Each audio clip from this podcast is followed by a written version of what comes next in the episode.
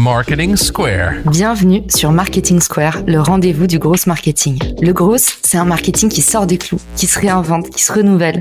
C'est aussi un mindset qui repose sur l'envie de se dépasser, de se détacher de ses opinions une bonne fois pour toutes et d'apprendre en continu. Si tu te reconnais dans cette description, que tu sois débutant ou expert, abonne-toi. Ce podcast va devenir ton meilleur allié. Je suis Caroline Mignot, grosse marketeuse et entrepreneur et chaque semaine, je partage sans compter des astuces concrètes, des méthodes actionnables, des idées utiles pour faire grandir ton business et rester à la pointe des nouveautés. Si cet épisode te plaît, tu peux le partager en me taguant ou lui laisser 5 étoiles sur Apple Podcast. Une surprise t'attend. Hello à tous, j'espère que vous allez bien. Aujourd'hui, je teste un nouveau format, celui de 1 hack par semaine. Alors l'idée, c'est de vous transmettre tout simplement ma découverte de la semaine, une astuce qui vous change la vie, que ce soit votre vie pro ou votre vie perso. Ici, pour l'astuce d'aujourd'hui, on est un petit peu entre les deux.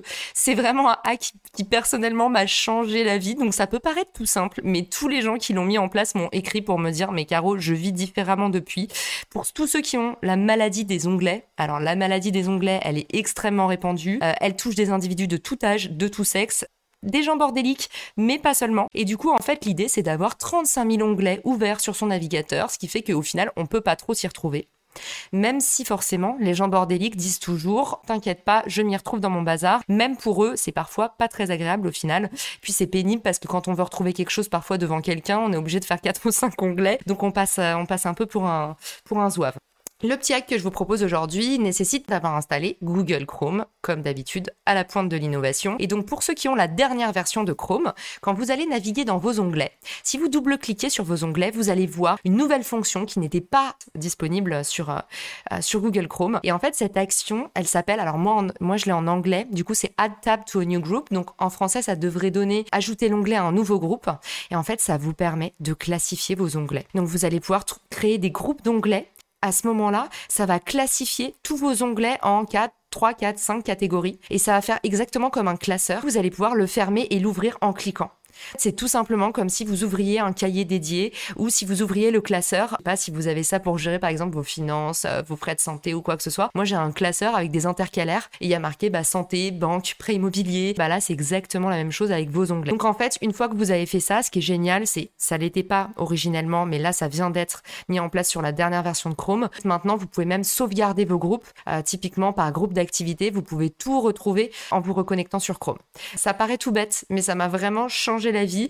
Alors la dernière chose, c'est que même si vous n'avez pas 35 000 activités, bah, toute la journée par exemple, vous allez voir passer des articles, des vidéos, des choses que vous avez envie de, regarder. Et pour autant, c'est quand même un petit peu fastidieux à chaque fois d'ajouter ça à la fameuse liste de lecture. Euh, on oublie toujours d'y aller. Donc en fait, l'idée, c'est d'avoir un onglet. Moi, en tout cas, j'ai un groupe d'onglets qui s'appelle lecture. Et du coup, ici, je recense toutes les choses que j'ai vues d'intéressantes pendant la journée. À 18h, j'ai une petite alarme qui me dit stop. C'est le moment où en fait il faut trouver une heure par jour pour euh, garder les yeux ouverts et se documenter, lire des articles longs, encourager les autres créateurs de contenu. Tout ça, ça vous évite de faire tout le temps la navette parce qu'on sait que c'est comme ça qu'on se déconcentre et c'est comme ça qu'on est moins productif ce petit hack des onglets, j'espère qu'il vous sera utile. Et puis, continuez à tester des choses. Vous voyez, moi, j'en teste plein. Comme ça qu'on réussit à faire des choses qui fonctionnent. Et, euh, et j'espère que ce hack vous aura été utile. N'hésitez pas à m'écrire.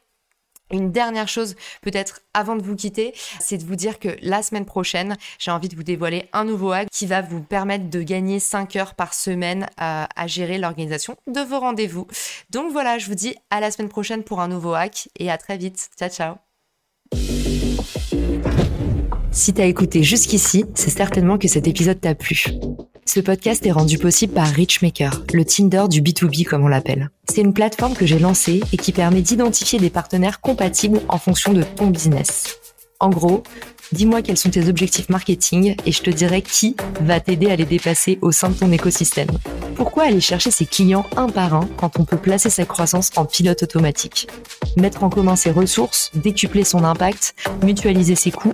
Après 10 ans à travailler en marketing entre New York et Paris, je me suis rendu compte que la pub était devenue un réflexe tristement automatique. Pourquoi est-ce qu'on baserait notre croissance sur des modèles qui nous placent en compétition les uns contre les autres? Et toujours au profit des mêmes acteurs le vivant, qui est quand même notre ancêtre de plusieurs milliards d'années, nous enseigne que ceux qui prospèrent sont pas les plus forts, ce sont ceux qui collaborent le plus.